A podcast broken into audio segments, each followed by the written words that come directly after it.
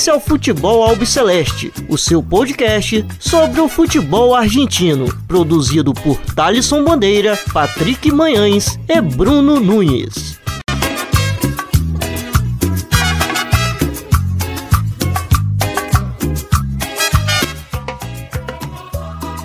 Salve, salve a todos vocês. Está começando agora mais um Futebol Celeste, é, edição de hoje especial, edição 50 do Futebol Celeste. E a gente conta com um convidado aqui. Bom, dispensa comentários, mas quero saber como estão meus companheiros aqui de toda semana.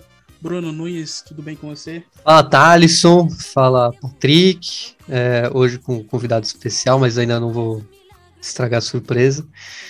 Um abraço aí a todos os amigos ouvintes, as amigas ouvintes do Futebol Celeste. E hoje tem muito tema, né? Tivemos a Espaço, tivemos Liga Profissional, não vamos esquecer da, da gloriosa Primeira Nacional também, então tem, tem papo aí para mais de hora. Que Los Crumpas, feliz, meu capo. Tudo de bom para você. Data ah, verdade. E novo pra gente, né? Obrigado. 3.0 já, hein? Pensei que você não ia Tô revelar a idade, não. Como... Não, ainda, ainda é uma idade revelável, né? Acho que é a partir daí que começa a ficar um pouquinho mais complicado, mas acho que até, até os 30 dá pra ficar de boa, né? Comemoração em dose dupla aqui então é, no Futebol Celeste. Patrick, tudo bem com você? Como vai? Saludo ouvintes, Thaleson Nunes, nosso convidado. Já deixa aqui claro que estou muito feliz por esse episódio, um episódio muito especial, é, não só pelo número, mas também pelo convidado. Muitos assuntos, é, que vão também além do futebol. E é isso, cara. Vamos que vamos e, e é isso. Tá ficando E um feliz aniversário também pro Nunes. é isso aí. Eu já, eu já tava quase esquecendo aqui desejar um feliz aniversário pro Nunes e toda a saúde, toda a felicidade do mundo. É isso. Bom, e o, o nosso convidado de hoje aqui dessa edição especial, é, edição 50 do Futebol Celeste, é o Matias Pinto, apresentador de xadrez verbal e som das torcidas lá na Central 3. Matias, é um prazer imenso poder conversar com você é, e muito obrigado você por ter aceito o convite participar dessa edição 50 do Futebol Celeste. Salve Thalisson, Patrick, é, um cumple muito feliz ao Bruno. É um prazer estar tá trocando essa ideia com vocês de podcast aí que mantém a chama acesa né, do, do, do futebol argentino aqui no Brasil, né? É, enfim, é, satisfação total. Eu já tinha participado anteriormente com um, um áudio por WhatsApp, né? Comentando ali a, a abertura da, da Primeira Nacional é, no ano passado, falando do, do clássico de Vija Crespo, é, que naquela ocasião o Tchaka acabou perdendo, mas devolveu a, a a derrota né, na, na, na no retorno né, agora é, desse semestre. E, enfim, desde então não, não ganhou mais nenhum jogo, né? Tá aí com seis, seis rodadas sem vencer. Mas valeu por mais uma vez estragar a festa do, dos netos lá de Vija Crespo e manter a, a, a hegemonia no, no antigo bairro, né? Já que não perde é, na KG Humboldt desde 1974. E bom, Mate, é, a gente já tinha feito o convite bem antes, né? De tudo isso que está acontecendo essa semana na Argentina. E bom, parece que até foi surpresa você aparecer aqui justamente é, uma semana bastante complicada é, lá na, na, Argentina. Então, nessa primeira parte do, do, do Futebol Celeste, a gente vai estar comentando um pouco o que aconteceu nas eleições primárias no último domingo e depois, é, após as eleições, né, que foi, foi bastante falada. É, mas queria saber de você, como que você viu essas eleições primárias no último domingo? Foi surpresa para você esse, esses, esses resultados é, do Juntos por El Campo é, diante do Frente, é, que é o partido do do Alberto e da Cristina? Não, eu acho que não, não chega a ser surpreendente, até pelo, pelos efeitos é, da pandemia, né? E a, e a resposta tímida que o governo tem tido em relação a essa nova situação, né? É, inclusive, o, o Alberto utilizou bastante na campanha né, o mote de que é, o governo dele teve 99 dias de normalidade e daí veio a pandemia, né? Então, é, esse dia 100 parece que não chega nunca, né?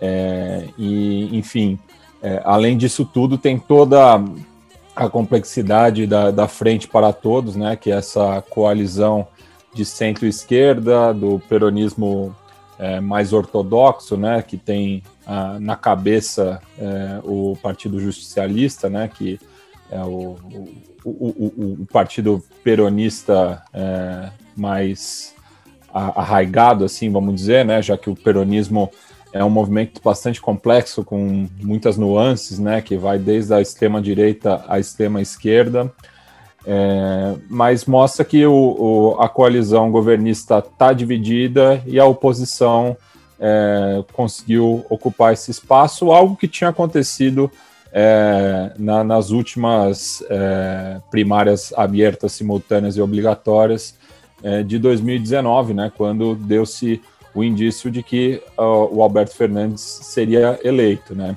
E no meio dessa tempestade aí, é, os ministros alinhados a Cristina de Fernandes Kirchner, a, a, a vice-presidente, né, mas que atua como uma iminência parda muitas vezes, tem esse reconhecimento né, perante a população. É, esses ministros colocaram os cargos à, à disposição, dado o tamanho da derrota, principalmente na província de Buenos Aires, né, que é, eu acho que é o, é, é, é, o maior colégio eleitoral que o peronismo tem na Argentina. Então, essa derrota foi muito sentida, e daí tem essa clivagem também, né, é, entre o próprio Alberto e a Cristina, é, já que o, o, Alberto é portenho, né, e não é um peronista, é, como posso dizer, é, orgânico, né? Já que ele começa a vida pública no alfonsinismo, né? Que é ligado à União Cívica Radical, que é o partido mais tradicional da Argentina. E enquanto que a Cristina, que fez a sua carreira a partir da, da província é, de, de, Santa Cruz, da, da onde é, era, era, o seu marido, é, acaba, mas é originária da província de Buenos Aires, representa muito essa ortodoxia peronista bonarense. E bom, pela província tivemos é, na primeira colocação Juntos por, por El Campo com Diego Santilli e o Facundo Manes. Em segundo lugar, Victoria Tolosa Paz, frente de todos. Em terceiro, Nicolas Del Canho e Alejandro Bortati, frente de esquerda e de Los Trabalhadores. É, bom, o Matias, a gente vê aí o Diego Santilli e para quem escutou o nosso último episódio na semana passada com o Nicolas Cabeira, a gente comentou bastante sobre o caso dele ter o, é uma foto vazada do Alan Schlenker, ex-chefe da Barra Brava Milionária, falando que ele estava na Paravalancha é, de Los Borrachos de Tablon na época quando o pai dele era presidente ali do clube. É, como que você vê é, ele, ele sendo bastante destaque nessas eleições, é, já que ele é uma pessoa bastante conhecida ali no meio do Horácio e, e do Maurício Mapp? É, é, é, é, essa relação do, do, do, do, futebol e da política que é algo insociável na Argentina, né? Acho que é até mais forte aqui no Brasil, já que os clubes é, argentinos, principalmente na, na, na, região metropolitana de Buenos Aires, né, considerando tanto capital e província, é, eles servem como é, entidades barriais, né? Eles têm uma, uma vida social muito importante e a própria política dos clubes ela fomenta, né, essa participação, essa militância.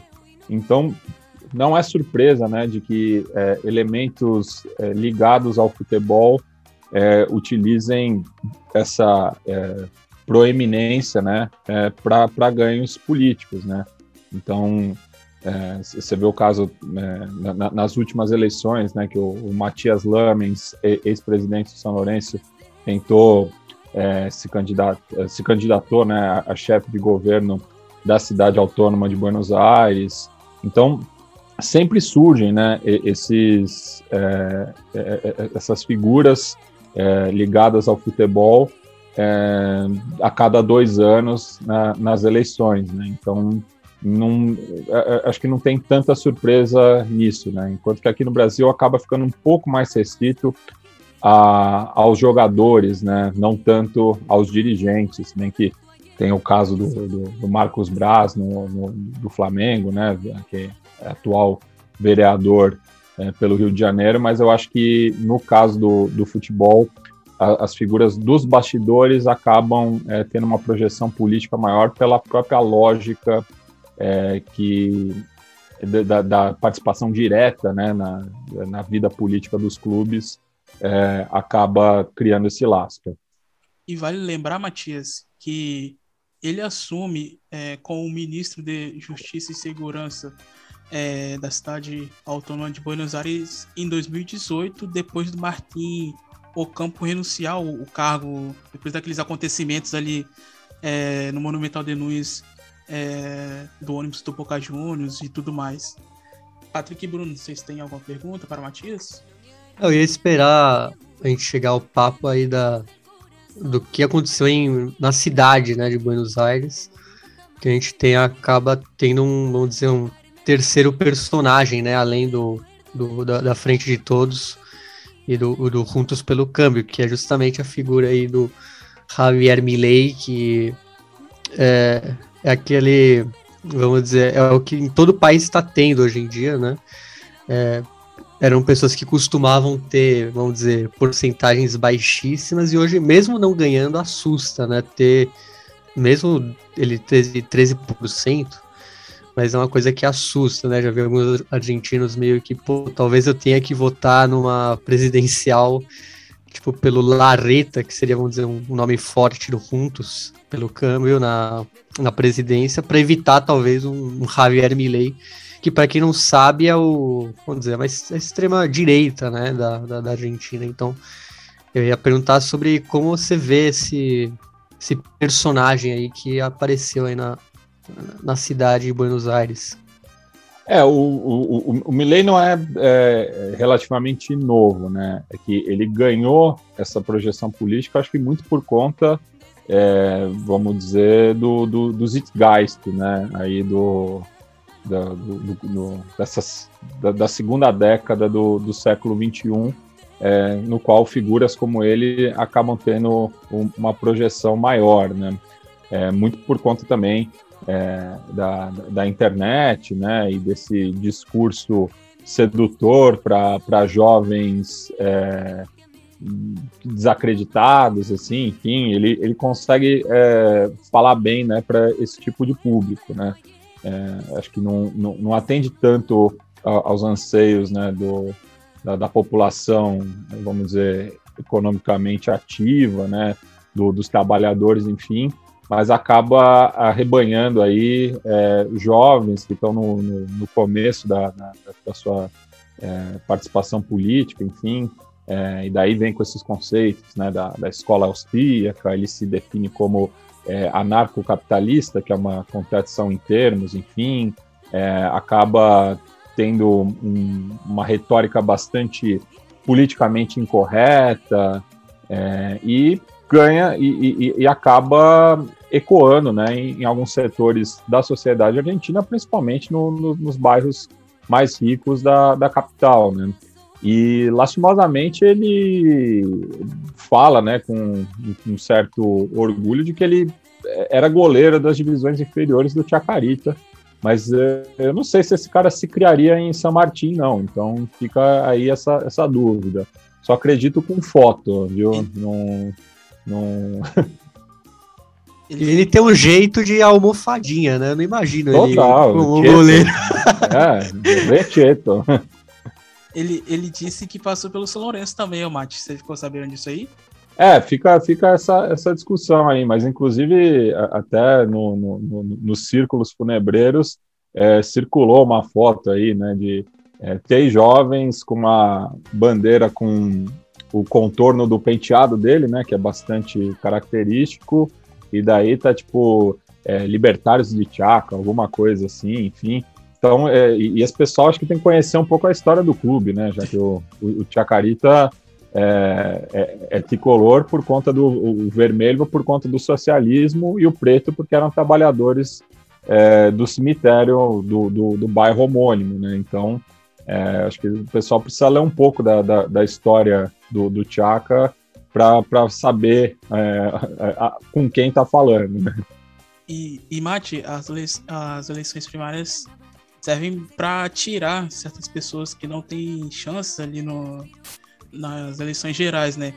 E um desses casos é, foi a Cíntia Fernandes. Não sei se você conhece, já ouviu falar sobre ela. É, onde ela encerrou a sua campanha um pouco diferente. Você chegou a ver o vídeo de encerramento da campanha dela? Não, não, não, não, não acompanhei esse fato. É, então, o, o, vídeo de encerramento dela, como posso falar para você, foi meio que mostrando a bunda em frente ao Congresso, para ser, para ser mais claro. E. É, ela, ela, que é, ela que é ex do, do meu xará Matias de, de Federico, né?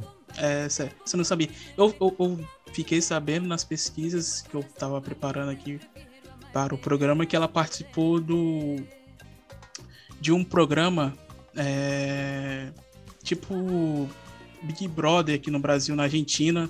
Só que não, não me recordo qual ano, não sei o se Gran Hermano? É, Gran, Gran Hermano Famosos.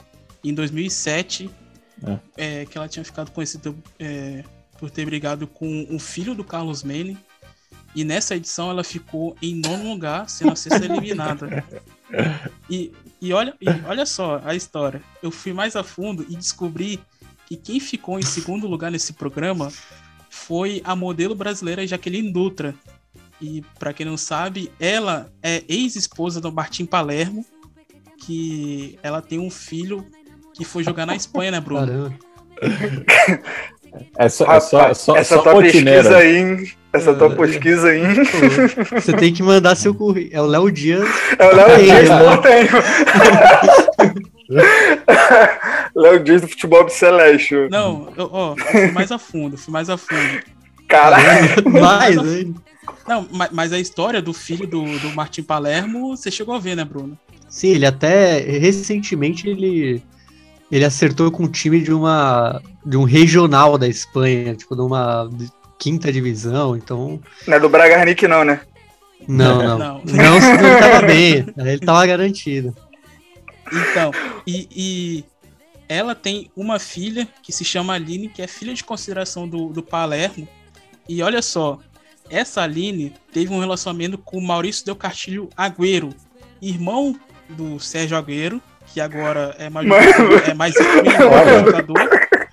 Ó, onde ela se separou Nossa. dele. É, onde, Vai chegar no Messi, já já. Dela, ela estava grávida de sete meses do Valentino em 2014. E esse irmão do, esse irmão do Agüero fez sua estreia no profissional esse ano da primeira divisão com a camisa do Independiente. Cortou a. Cortou é, o final. A, é, a camisa do. Do Independiente. Ele fez a ah, estreia tá. esse ano pelo profissional. Mas enfim. Caramba, fez um TCC é. sobre a farândula um argentina. É o, é o girão da fofoca portenha que o cara fez aqui agora. Não, e, e, e, eu fui dar uma busca aqui na, na Cíntia Fernandes e uh, acabei caindo num, num dado de que ela foi a segunda candidata mais votada pelo, pelos presidiários uh, da província de Buenos Aires. Nossa. Se você quiser assistir o vídeo depois, Matias. Não, tô, tô, tô tranquilo. Ô, Matias, hum. é, embalando ainda na, na, questão das eleições, é, eu tenho só uma curiosidade com relação à sua leitura política sobre quão está enfraquecido o Alberto Fernandes nessa, nessas eleições. Eu, eu, eu, eu acho que é, ele acaba tendo que apagar esse incêndio, né, que, que se criou é, por conta da crise ministerial, né, é, e, e, só, e só pontuando, né, acho que o, Nico falou um pouco no, no último programa, mas é importante falar de que é, essas eleições é, elas são um indicativo, né, elas ainda não são é, vinculantes, justamente porque serve justamente para as coalizões definirem quais serão os candidatos mais fortes é, para a próxima etapa, né? E a gente está falando aqui seria é, aproveitando a, a, analogia estadunidense é o midterm, né? Porque é, vai renovar um terço do Senado e quase metade da, da Câmara é, dos Deputados, né? Então é, é, é isso que está em jogo, né? Então é, acaba sendo uma, uma, uma espécie é, de pré-primeiro turno, assim, vamos dizer, né? É, mas o, já, já se acendeu o, o, o alerta né, na, na, Casa Rosada, né? Inclusive, é, uma imagem acabou circulando bastante esses dias, né? De que o, o Alberto preferiu é, evitar a rua, né? É, de saindo da Casa Rosada para a Quinta de Olivos, né, que é a, é a residência presidencial ali na, na, província de Buenos Aires, ali na região de Tigre, é, saindo de helicóptero da Casa Rosada, né? Então é, é uma imagem bastante forte, lembrando do, do, ocorrido há cerca de 20 anos, né? Quando o Fernando de la Rua acaba renunciando e sai de helicóptero do teto da Casa Rosada, né? Então é, é, é uma questão é, de semiótica, né? Então mostra que o, o, o Alberto está bastante isolado é, e acredito que perde tração é, pensando numa possível reeleição, né? Eu acho que o, a, a, Frente para Todos vai buscar, né, e uma alternativa, imagino, em 2023, já que a, a pandemia é, cobrou uma conta muito cara né, para o atual governo é, e os setores né, é, oficialistas têm utilizado também essa narrativa de que é uma, uma dupla pandemia, né, porque antes do coronavírus teve o macrismo, né, então são é, duas mochilas bastante pesadas aí é, para eles carregarem, mas era algo que também fazia parte da, da, da retórica macrista, né, de que é, tinha um peso muito grande é, dado aí o, o, os três governos é, kirchneristas consecutivos. E, Mate, é, os ministros de Alberto Fernandes, que são da ala kirchnerista, colocaram suas renúncias à disposição do governo, né, que foi o Vato de Pedro, que é ministro do interior, o Martim Soria, que é ministro da Justiça, Roberto Savaressa, que é ministro da Ciência e Tecnologia, Juan é, Cabadier, que é ministro do Meio Ambiente, e Tristan Bauer, que é ministro da Cultura. É, você acha que isso é algum tipo de aviso para Alberto Fernandes, fazer alguma reformulação no seu governo? Como que você viu? Vai lembrar que eles colocaram a renúncia, mas não foram, não foram aceitos pelo Alberto, né? Vai deixar bem claro o pessoal que acha que que eles foram renunciados, mas continuam ainda no governo. É, o, o, o principal pivô né, da, da, da crise é, do gabinete acaba sendo o, o Martin Guzmán, que inclusive é um dos ministros mais jovens, né? Ele tem é, menos de 40 anos, né? É um, é um, um grande prospecto aí, né? Um cara que é, se formou é, fora da, da Argentina, né? é, e, e, foi importante ali na, nas negociações com, com o FMI, enfim, é, mas que é, tem sido responsabilizado pela crise que o país é, tem vivido. Então, é, uma pressão de dentro para fora para que o Alberto Fernandes abra mão desse seu quadro, que foi uma, uma indicação do próprio Alberto que também é, é, é versado é, é, nas ciências econômicas. É, eu estava é, interessado em perguntar também sobre a relação da, da oposição, né, vendo esse cenário de crise no lado do, do Alberto Fernandes e perguntando anteriormente como ele sai enfraquecido, como a oposição cresce, né? É, existe esse crescimento sobre um, uma possível não retirada do Alberto? Não sei como, como que está essa, essa linha da oposição. Eu, eu acho que ainda é cedo para falar, Patrick. É, existe é, é, essa preocupação, mas ainda não é algo é, tão sólido assim, é, já que é, também houve uma participação muito baixa né, nesse processo é, eletivo no, no, no, último final de semana. Cabe lembrar que é, desde que as passos foram é, instauradas em 2011, né, estamos aí na, na, na, sexta é, edição desse dispositivo, ela foi a que teve a, o menor comparecimento, muito por conta da pandemia, mas no quadro geral é, são as eleições argentinas com o menor comparecimento desde 1925, então quase 100 anos aí, né? É, claro, tivemos é, é, períodos de exceção aí é, é, durante esse, esse, recorte temporal, mas também acho que a, a oposição não está tão, tão forte assim, né? E ela também está bastante é, dividida, né? Porque você tem a oposição tanto à direita quanto à esquerda, né?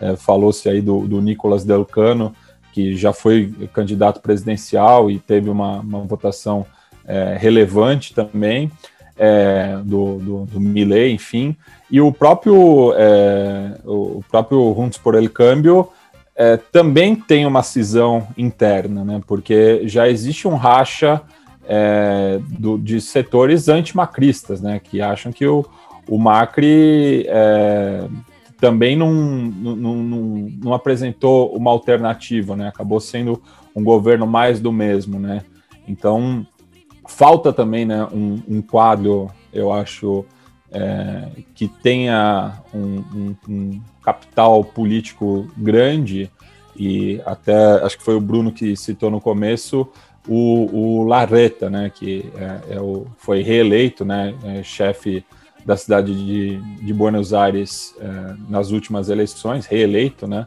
é, e acaba sendo, acho que, o, o, principal nome da oposição no momento, mas que não tem tanta penetração justamente no interior da Argentina, já que é, essa é uma, uma, uma cisão política é, desde a da, da, da fundação da, da, da República, né? É, então, é, a, a, ainda tem muito, o, o, tem muita água para rolar até 2023, mas é, foi sim uma derrota é, do governo, mas também não acho que seja algo é, tão definitivo assim. E, Matias, é, falando em cisão, a gente não tem como não te perguntar sobre a carta da, da Cristina Kirchner para o Alberto Fernandes, que foi foi até meio, não sei se foi surpreendente, mas foi uma carta bem, vamos dizer, dura, né? Com meias palavras, ela fala que ele, ela ajudou ele a se eleger e ele teria que, vamos dizer, continuar com o compromisso de, né, de vamos dizer, levar em diante esse governo e fazer que as coisas melhorem e, etc. Né? O que você achou, ou que, como você acha que pesa essa carta? O que, que pode acontecer por causa dessa carta? Bem, a, a gente viu por experiência própria aqui no Brasil de que carta de vice-presidente nunca é uma boa, né? O, o, o, mandatário tem que ficar esperto, né? Ainda mais nesse caso, já que a, a, a figura da Cristina é mais forte do que a do Alberto, isso é, um fato. É, acredito sim que é, ela tem muita é, responsabilidade na vitória eleitoral. E eles não se bicam desde que o, o, o Alberto era o chefe de gabinete do, do Nestor, né? O, o, o, Alberto ele tinha uma relação muito mais próxima do, do falecido marido da Cristina do que com ela propriamente, né?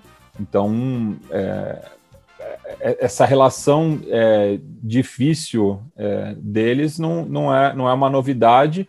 E agora também tem a, a, a, a o, um elemento a mais que é o Máximo Kirchner, né? o, o filho do, do, do, casal, e que é a, a, liderança da Câmpora, né? que é a juventude peronista, e que também é, tem disparado contra o, o atual presidente. E Matias, queria saber se a carta dela foi lançada antes ou depois do áudio vazado da deputada chamando o Alberto Fernandes de cego, surdo, mequetrefe e ocupa na Casa Rosada? Aí eu, eu não, não tenho certeza da, da cronologia dos fatos. Eu não. Bom, é, acho que tudo sobre as eleições a gente comentou. É, Bruno e Patrick tem mais alguma pergunta?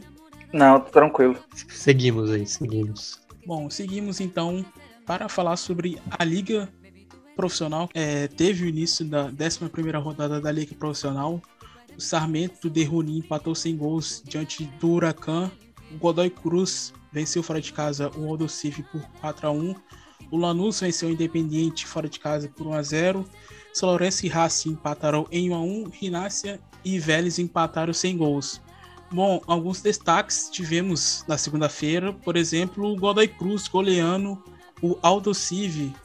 É, o biocismo é, tá firme no, no tomba lá, hein, Bruno? Pois é, né? O Diego Flores estreou com tudo. Aliás, não nessa partida, ele já havia estreado, mas desde que ele estreou, ele só vem mostrando futebol muito ofensivo. Ele que era o vamos dizer, o assistente técnico lá do Bielsa no Leeds United. E tá mostrando que a aposta mendocina foi válida, né? Lembrando que o Godoy Cruz é, luta contra o promédio, mas desde que ele assumiu, o time é, degringolou de fazer gol. É, apesar de ter tido até menos posse de bola que o do Civi, né? A gagoneta não estava azeitada aí, não estava muito bem na partida. É, tivemos, claro, obviamente, outro gol de Martin Cauterucci, ele que, ele que quando não tem gol do Pepe San, tem gol do Cauterucci, então é, tá, tá, tá legal de ver esse Godoy Cruz, assim, é um time que não tem nenhuma peça que chame muita atenção, mas desde que o Diego Flores assumiu aí o, o Tomba, é um time que engrenou mesmo, o Expresso do Oeste engrenou de vez. Ô, ô, Bruno, mas você, você citou o, o, brigando contra o Promédio, mas não, não, não, tem rebaixamento mais uma temporada. É, é... Mas, é, mas, vai ter, mas vai ter, né? Vai ter o. Nos próximos eles vão pegar essa, essa pontuação. E o Godoy Cruz estava tava bem mal. Eu digo pelo futuro do Promédio. Ah, né? Atualmente, realmente, ele não, não temos o rebaixamento. Mas é, é como você sabe, né? A AFA tem dessas, né? Esse campeonato não tem rebaixamento, mas o próximo eles vão pegar a pontuação, vai, vai somar tudo. Então. Ah, e, o, time... e, o problema deles foi a temporada passada, né? Temporada 2020. E Sim, também, foi... também depois descartando, não sei se vai descartar, né? Mas se, se descartar é, essa temporada, a situação já fica mais tranquila também. É que os, os promédios, por conta da pandemia, ficaram mais confusos do que eles já eram, já que não, não temos rebaixamento, mas pelo jeito. É, eu, se eu, não, eu não lembro, mas acho que as Copas, até as Copas estão valendo é, para o promédio. É, elas entraram para conta, sim. E, é, então você vê que vai ser algo bem confuso aí. Quando realmente tem o um rebaixamento, a gente vai, vai saber de fato como vai ser. O Godoy Cruz precisava de um de uma recuperação, até porque começou muito mal esse, esse campeonato e o passado né, foi um dos piores times também. Né? E olha como é que é o louco, né? Já tá em sétimo, né? Pra tu ver como o, o, o campeonato tá, tá muito brigado em, em muitas posições. A gente tem muito destaque das primeiras, mas se a gente pegar ali o meio da tabela, nossa, sabe? Se tu ganhar duas, três seguidas, você já tem um, tendo uma sequência muito boa, você já está entre as cabeças, se você parar para analisar. Então, Cara, a, a diferença muita coisa. Do, a diferença do Tajeres para o Patronato, que é o 14, é de 9 pontos. Aí. É uma sequência de três vitórias você já alcança. Então, é, é muito louco isso. E destacar também o Martin Orreda, hein, Bruno? Que é um dos principais jogadores do Godoy Cruz aí nesse campeonato, né? É, o Orreda tem o Lomônaco, que desde, desde a da estreia aí do, do nosso amigo Diego Flores, ele que vem do banco, ele é jovem, mas tem feito gols, né? Ele entra muito bem. Mas é isso, também não. Mas é um time que nenhum jogador chama muita atenção, né? Como, como eu falei anteriormente. A gente tem o Nelson Acevedo, que é um, é um vamos dizer, identificado lá em Florencio Varela.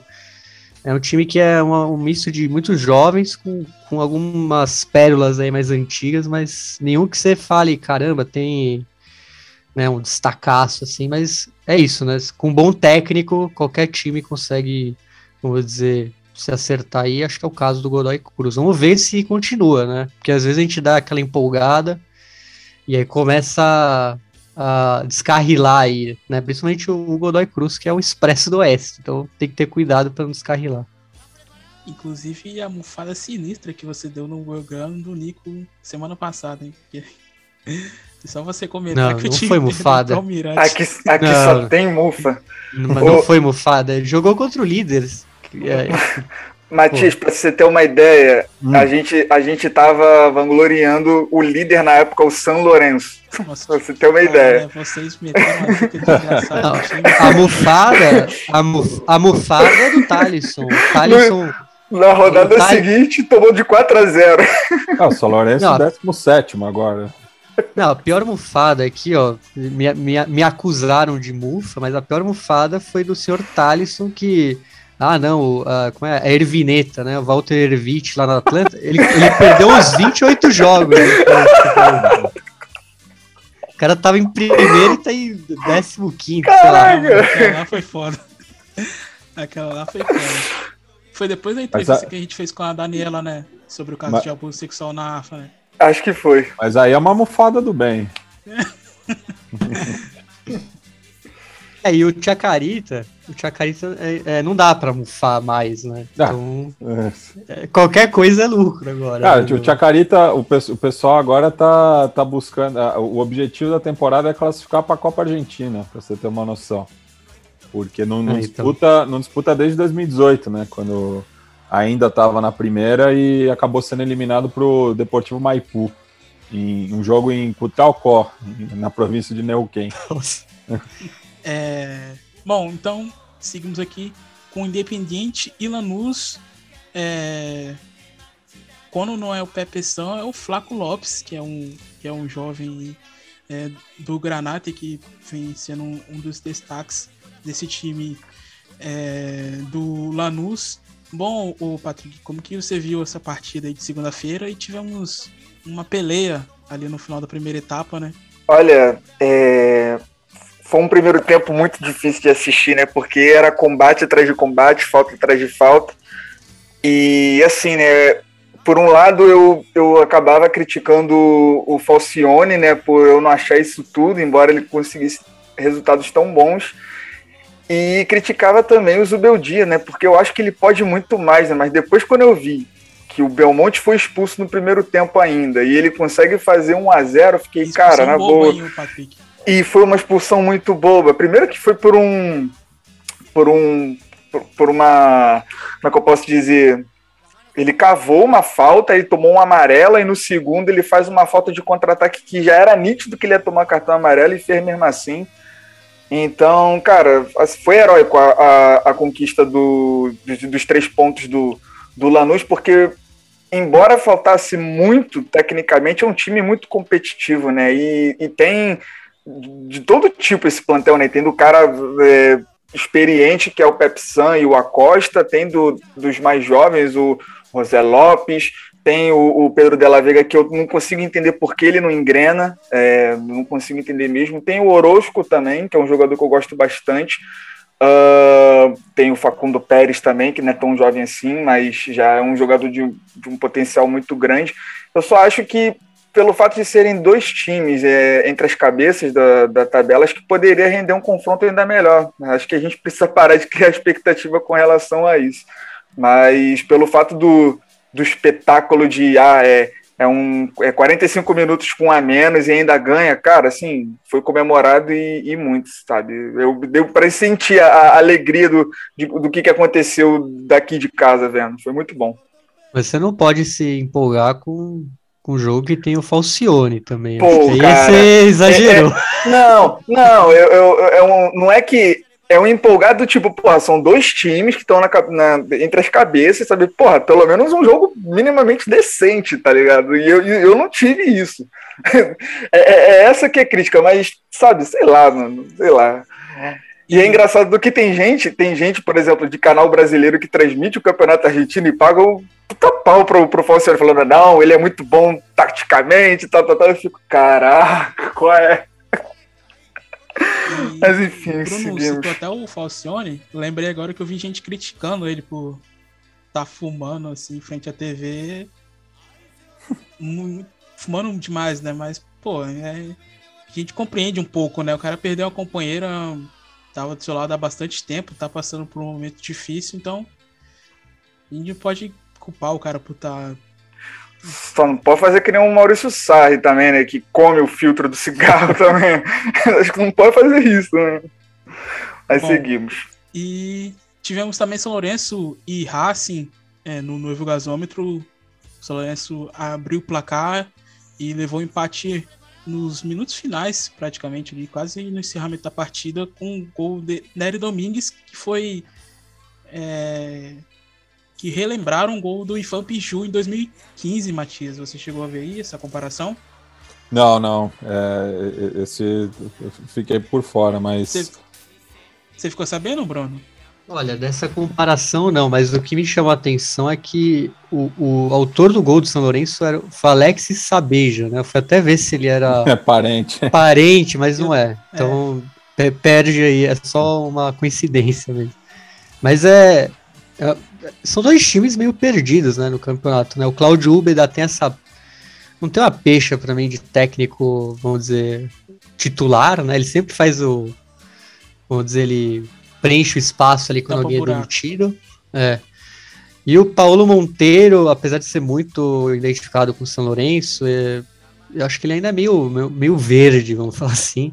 Ele que veio da terceira divisão da Itália, né? Ele estava na San, Benedetese, San Benedettese, que aliás era um time que era o dono era um empresário argentino, então acho que até por isso a Braganic. Não, não, não era. Não, se não tava na primeira da Itália já. Os caras. Falou de agente na Europa, já sei que é o Braganic já. Né? Tem que perguntar que se é.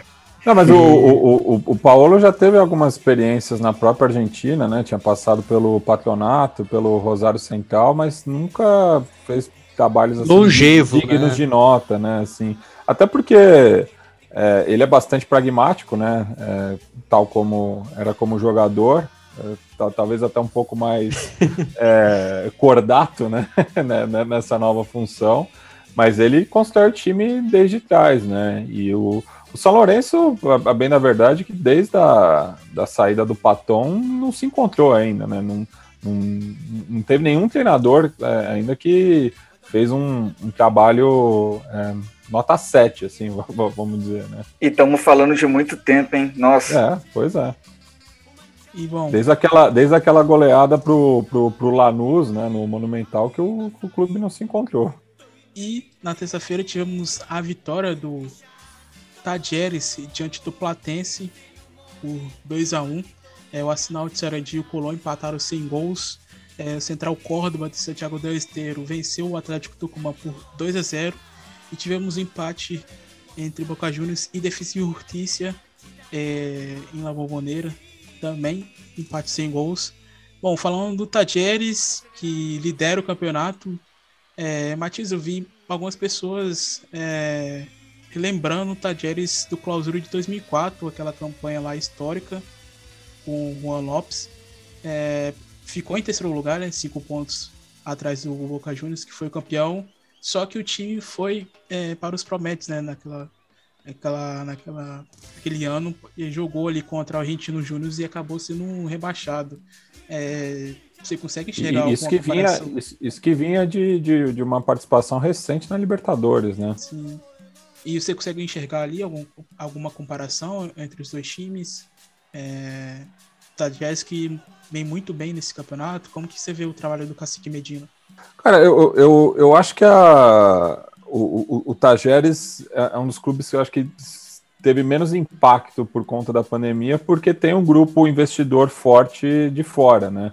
E acaba rodando muito, muitos jogadores é, do, do, grupo Pachuca para o clube. É, então é, consegue né, é, se manter competitivo é, e nesse contexto né, da, da pandemia eu acho que isso se faz mais forte até pelo momento de baixa que vivem o, os grandes clubes do país, né? É, então, talvez seja aí o, o, o triunfo da, do, do, clube cordobês.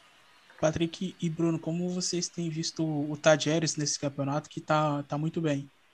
Ah, eu concordo, né, com o Matias sobre, vamos dizer, é, é, o Tajeres realmente é um time com menos problemas que os outros por conta do, do Andrés Fassi, né, suas ligações aí com o grupo Pachuca, apesar de não ser oficialmente mais, né, do grupo Pachuca, mas essa é só uma, vamos dizer, uma fachada aí. E. Não, o Cacique Medina é um cara, vamos dizer, um treinador com uma. que ele se adapta ao adversário, apesar dele ser um cara muito ofensivo, ele sabe jogar partidas e partidas, né? Ele monta a equipe de acordo com o adversário.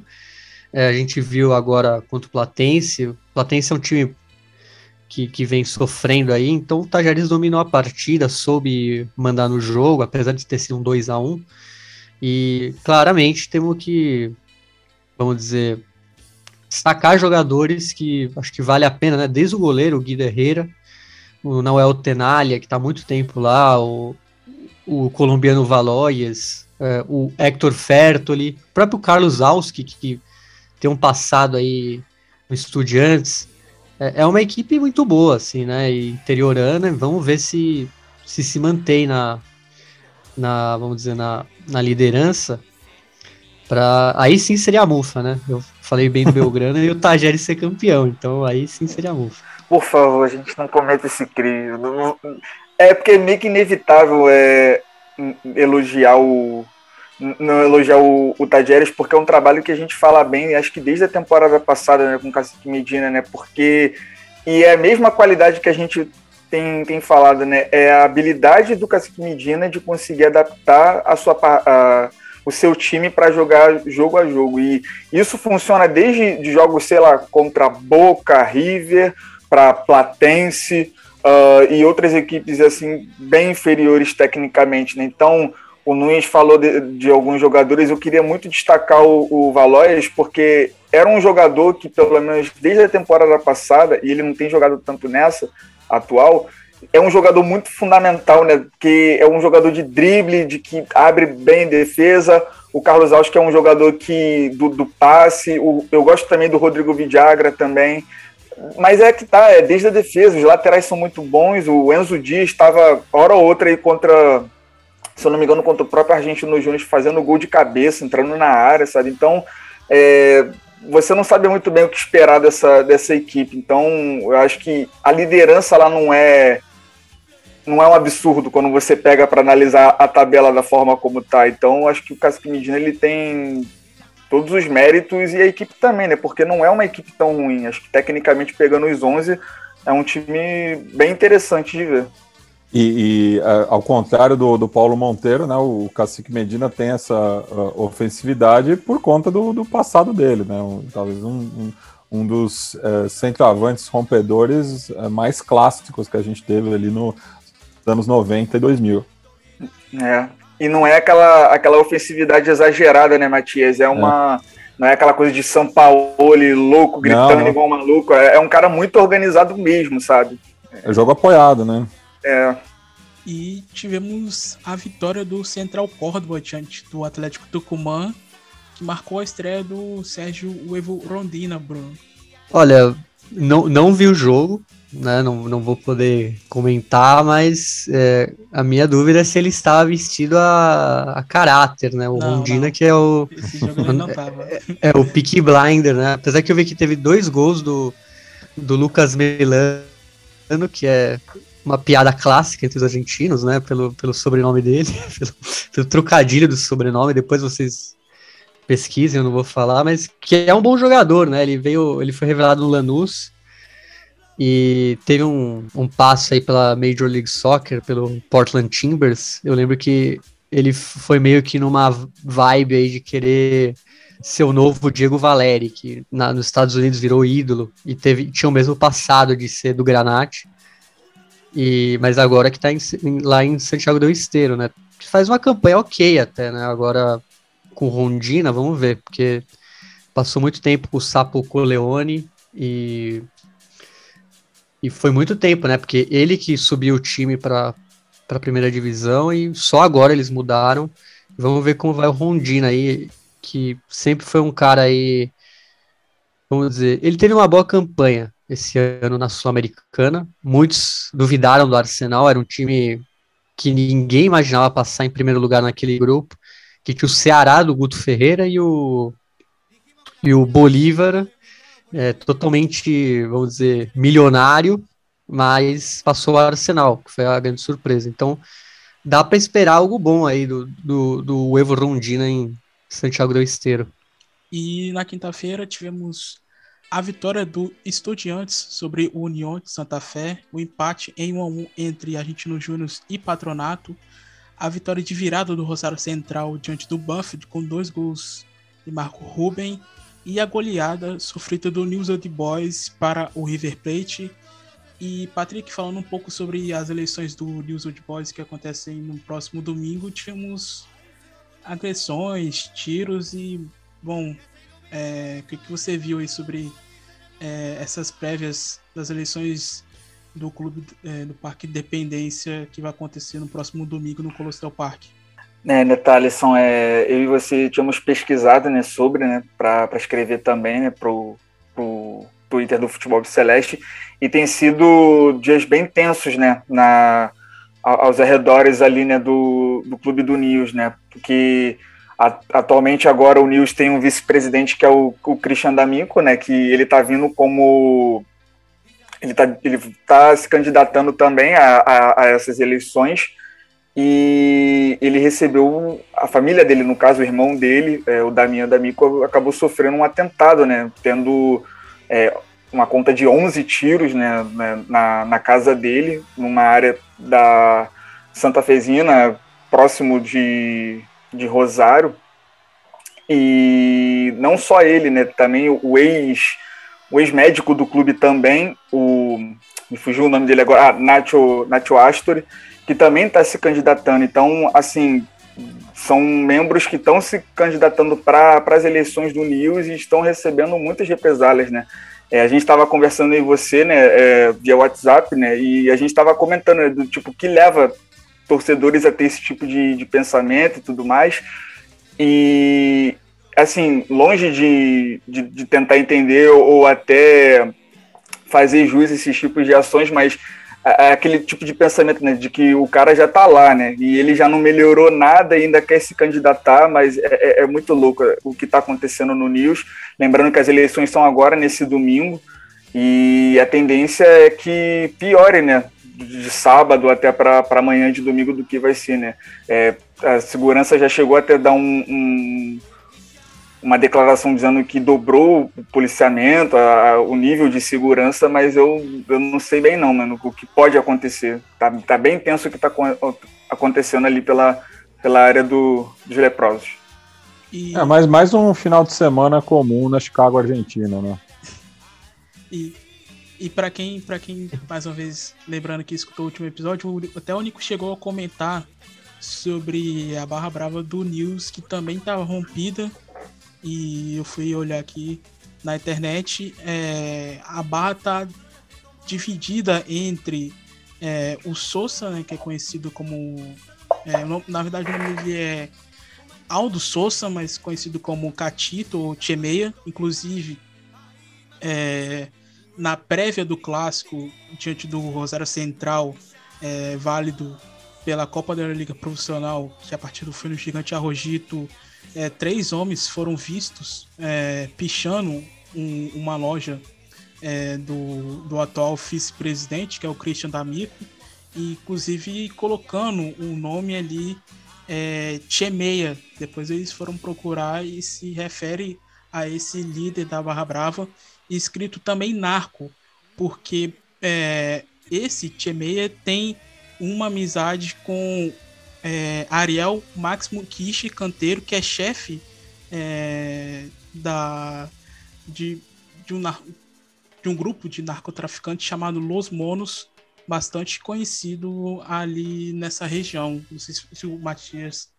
não, sim, sobre, Los Monos é, é, é, a, é, a, principal super banda de Rosário, domina vários pontos da, da cidade, principalmente a, a região sul, né, que é onde é, a, a, cidade acaba se dividindo. É, é, muito curioso isso. Não sei se vocês já tiveram a oportunidade de visitar Rosário, mas se você vem por Buenos Aires, é, você já, chegando na cidade, você já começa a ver as pintadas é, rubro-negras, né?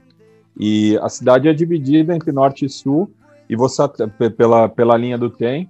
E quando você cruza a linha do trem, já começa a ver as pintadas azules, né? Então tem essa, essa disputa territorial é, por Rosário, né? E, e também essa questão do, do dos pichos, enfim, é, rola toda uma cultura também de queimar o muro, né, com, com, com as cores do, do rival. É, e no caso do Los Monos, eles são uma banda é, muito estabelecida ali na, na, na, região sul, né, da, da Grande Rosário. E recomendo um, um, texto da revista Anfíbia, né, falando sobre é, a, a, a, disputa interna que tem dentro de, desse grupo também, né, porque um dos fundadores acabou assassinado recentemente. E, inclusive, é, um dos, dos caras que querem também assumir o poder da, da Barra Brava do News Old Boys se chama Leandro Pojo Vinardi, que ele faz parte de, da, da facção Los Monos de Vija Governador Galvez. Então ele é um cara que tá brigando ali é, para assumir o poder, então tá tendo essa disputa é, não só no News, no, no Racing, como o Nico falou, é, na própria torcida dele também, no, nos Piratas de Alberti, é, enfim, passando aqui para Primeira Nacional, falar rapidamente. E, e, e só, e só é, passando, fazendo o serviço completo, né? O artigo em questão se chama é, Los Monos, História de um Clã, escrito por Daniel Schreiner e Silvina Tamus lá na revista Anfíbia, que é ligada à Universidade Nacional de São Martin. Perfeito. Bom, falar aqui um. um, um é, e antes da gente entrar no assunto da, da Primeira Nacional, passar aqui a rodada 12, que acontece amanhã. É, 1h30 da tarde, Godoy Cruz e Sarmiento, 3h45, Vélez e Aldo Civi, 6 horas Racing Tajeres, 8h15 Atlético Tucumã e Boca Juniors, no domingo temos Patronato Estudiantes, 1h30. Duas partidas, 3h45, Colón e Central Córdoba, Platense e Argentino Júnior. 6 horas da tarde, Huracan Independiente, encerrando no domingo, 8h15 da noite, River Plate e Arsenal. Na segunda-feira, 1h30, Rinácia e União, 3h45, Lanús e News. 6 horas da tarde, Rosário Central e São Lourenço. E encerrando a rodada, 8 e 15, Defensa e Justiça e Banfield. Mate, tem algum jogo que você acha interessante na rodada? É, temos aí uma parte interessante que é o Platense e Argentino Júnior que voltou, que voltaram a se enfrentar esse ano, né? É, que é, é, o, é o chamado clássico moderno, né? É, porque o, o, Platense tem uma rivalidade histórica com, com o Tigre ali na, na, na Zona Norte, enquanto que o, o Argentino Júnior é, tinha algumas rivalidades ali no, é, com o Atlanta, com, com o All Boys, enfim, é, mas é, de uns tempos para cá, né, principalmente ali no, no começo dos anos 80, é, criou-se essa rivalidade e os torcedores mais jovens é, têm para si, né, tanto do, do Bicho quanto do Calamar, que seja o, o o principal é, adversário, né? E, e, uma rivalidade que estava bastante adormecida pelo fato do Platense não, não disputar a primeira ali desde o final dos anos 90 e depois ficou muito tempo também na primeira B metropolitana, então nem quando o Bicho era rebaixado acabava encontrando é, o Marrom, né? Mas então acho que esse talvez seja o, o, o destaque, né? Horário bom, né? Domingo 15h45. É, acho que é interessante também ver aí o, o a visita do Tajeres ao, ao cilindro de Avejaneda. É, e Huracan Independente também pode ser um jogo interessante, né? É, pensando aí numa possível recuperação do Rojo. Patrick e Bruno. É, antes que alguém possa dizer Rosário Central e São Lourenço, que talvez seja um jogo também legal de assistir, muito pelo tamanho das equipes, eu gostaria de destacar. E que tem uma, é... e que tem uma amizade também que foi é, reavivada recentemente. É, e eu gostaria de ficar com Defensa e Justiça e Banfield, né? Apesar do Banfield não estar tá tão bem assim, né? Tá lá nas últimas posições, mas eu dou um voto de confiança no, no Sanguinete, porque por tudo que ele fez pelo clube, acho que eu acho que ele consegue fazer com que o, o clube é, volte ao, ao seu que era, pelo menos nas últimas temporadas, né? Pelo, principalmente nessa temporada passada. chegando em. Quer dizer, na retrasada no caso, né? Que chegou uma final de Copa e só perdendo para aquele Boca Juniors do Russo.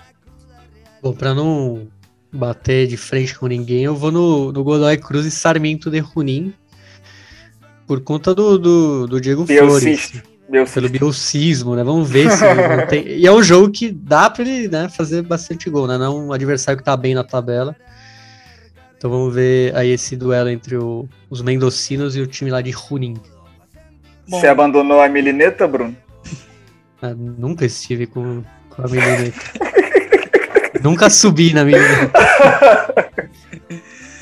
Bom, e, e, falar aqui um pouco sobre a Primeira Nacional, não tem muito o que falar, já que as partidas aconteceram todas na, na sexta-feira, praticamente, enquanto a gente gravava, aí o Bruno, a gente comentou um pouco, mas falar rapidamente é, que teve a partida entre Belgrano e Almirante Brau, é, ali da, da Zona A, o Almirante voltou para a liderança.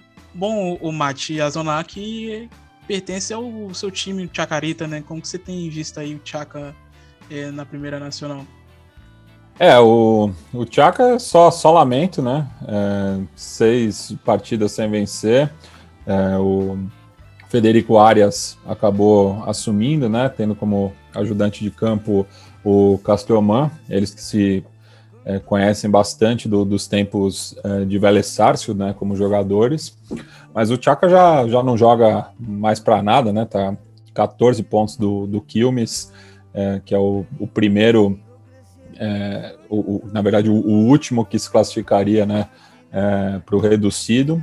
E chama bastante atenção o Almirante Brown, né? Porque estreou mal, né? Inclusive é, perdeu para o Chaka em San Martín na, na terceira rodada. Achei que não, não tinha apresentado grandes argumentos.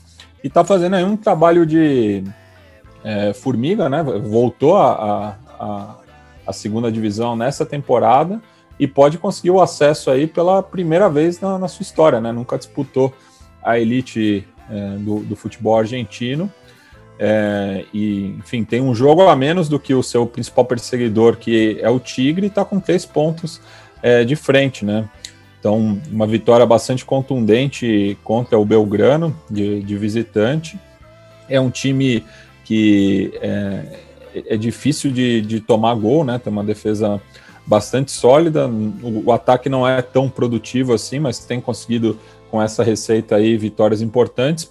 Vai enfrentar o, o Riesca, que está no, no meio de tabela, enquanto que o, o Tigre é, folga nessa rodada, né? Então daí os dois vão, vão ficar com o mesmo número é, de, de, partidas, né? Já que a Zona A tem é, 17 equipes, né? Então tem sempre uma equipe que acaba fazendo rodízio, né? Lembrando que o regulamento da segunda divisão esse ano são dois grupos, né? O campeão de cada chave em turno e retorno disputa a final pelo primeiro acesso e depois tem o, o reducido entre o, o, o vice-campeão e os três melhores de, de cada chave, né? Então é, ainda pode acontecer muita coisa, né?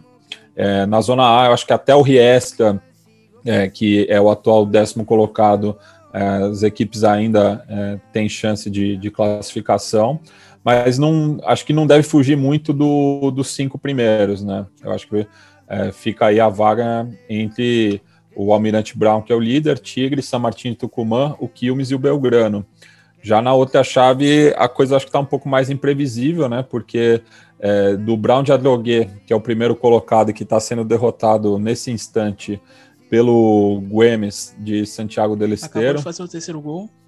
É, eu acho que difícil aí a, a remontada do, do tricolor de Adrogué, é, mas man, mantém-se na, na liderança é, até o momento, né?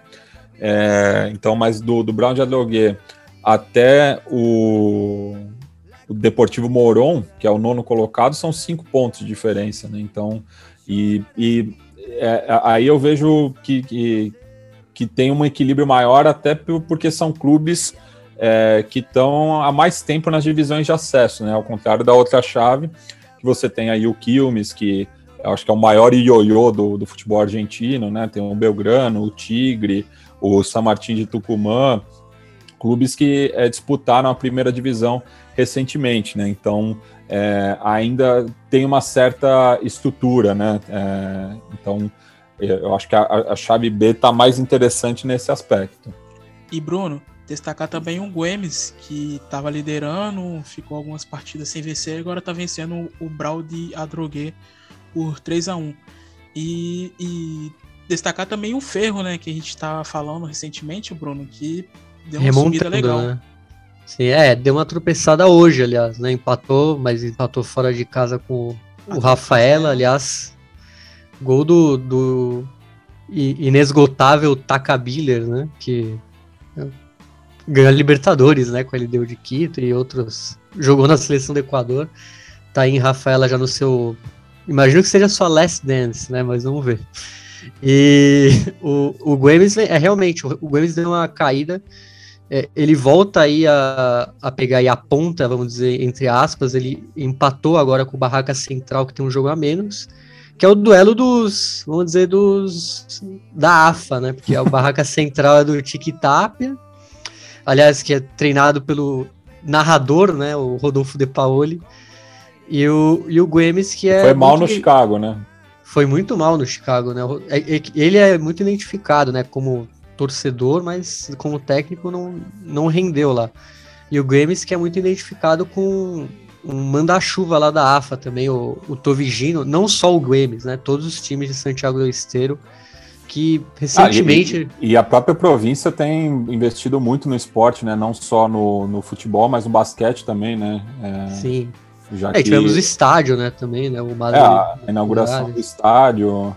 O, o São Paulo enfrentou é, pelo, pela Champions League é, da, da, das Américas. da FIBA das Américas. Uma, o Quinça, né? O Quinça, né? Que, que é a equipe local. É, então uma, é um lugar que tá vendo um polo esportivo aí. Claro que muita gente fala do Tovigino por conta de, de alguns erros arbitrais aí, apesar que a, a, a primeira nacional é, é uma terra sem lei, assim. É ah, o, Abal gente... ainda, o Abal ainda apita, então você imagina. É, a gente teve o caso aí do Gimnasia de Mendoza, que o pessoal, contra o agropecuário, que eles se recusaram a jogar depois do, de um gol que foi é, validado. Então, lá, apesar de ser apenas a segunda Argentina, a gente já vê o nível da arbitragem, né, por, por, por ser essa zona. Agora, como o Matias falou, a Na zona semana passada também, o Bruno, o Tristan Soares e o Barca Central. É, a gente até falou que foi assim absurdo, assim, não, existia como anular aquele gol. E só falando da zona A, realmente é, bem mais, vamos dizer, tem um grupinho aí que tá brigando mesmo, e a zona B muito mais disputada. E bom, eu como eu sempre falo, eu, eu queria o Brown de Adrogué, por conta do, do senhor Madruga, né, o técnico o Pablo Vicó, fora que tem um belo uniforme, é, uma, é um time bem, vamos dizer, carismático ali da, da, das divisões, historicamente, né, das divisões metropolitanas. É isso, seria interessante uma final Brown contra Brown, né? É, podemos ter, né? é. né? É, seria insólito. É. Bom, então é isso. Programa finalizado, edição 50, edição especial do Futebol Obsolete. Quero agradecer demais ao Bruno e ao Patrick pela presença de sempre aqui todas as sextas-feiras, participando, colaborando e ajudando a esse programa ir ao ar. também ao Matias pela participação aqui na edição de hoje. Quem ia participar também era o Douglas, mas infelizmente ele não pôde por problemas é, pessoais. Mas deixo aqui meu abraço e Bruno, é, bom, mais uma vez, feliz aniversário e obrigado pela companhia é, durante todo esse tempo. Opa, obrigado, Thalisson, pelos, pelas felicitações e também pela, por estar em mais um programa aqui. E agradecer também o Patrick pela companhia de sempre e o Matias, que é o grande podos, é, é, o rei da podosfera, né? Dá pra falar assim. é o proletário, né? Da, da podosfera. Sim. E é porque rei é, né? Aí é muito né, anti-proletariado. Então, é o proletariado da, Podosfera e um abraço para ele, para todo mundo que ouviu, né? Pro, pro amigo ouvinte, pro amigo ouvinte, e vamos que vamos, que tem ainda tem muito chão aí esse ano para falar de futebol e outros assuntos que surgirem, né? Exatamente. Patrick, mais uma vez, muito obrigado, meu parceiro. Pô, eu que eu tenho que agradecer, cara. Tô muito feliz pela marca que a gente atingiu, 50 episódios. É, essa, essa parada de ficar lembrando de tudo que a gente já fez, tudo que. as pessoas que a gente já entrevistou e, e pensar que se a gente parar para ouvir o episódio 1, cara, assim, todo mundo nervoso, sem saber o que falar, cara, é, é muito bom saber o que, que a gente conquistou aqui e fazendo o que a gente gosta, né, cara? Falando sobre futebol argentino, convidando outras pessoas para falar sobre outras pautas também. E eu quero agradecer também a você, Thaleson, você, Nunes, e também ao nosso convidado, né, cara? Matias, muito obrigado por ter colado. É, graças a você aparecendo aqui, lançamos um novo quadro, que é o Léo Dias Portenho, pelo, pelo, pelo Thaleson Bandeira. E é isso, cara. Valeu e a todos os ouvintes, um forte abraço. É, vai ter voto isso aí. ah, e aproveita o aniversário, hein, Bruno, por favor. É. Fofoca Albiceleste, vai virar o nome do. do... Farândola. Farândola, Farândola Albiceleste. Bom, Mate, é, valeu demais, valeu demais mesmo por ter aceito aqui, por ter colado. É, espero que você possa voltar mais vezes. Só a gente marcar com antecedência, né? Que você tem uma agenda corrida aí. E bom, eu tinha falado com você lá quando eu fiz o convite para você mandar uma música aí que você gosta, de encerramento para essa edição especial, edição 50 do Futebol Celeste. Qual música você manda aí para a gente encerrar é, a sexta-feira?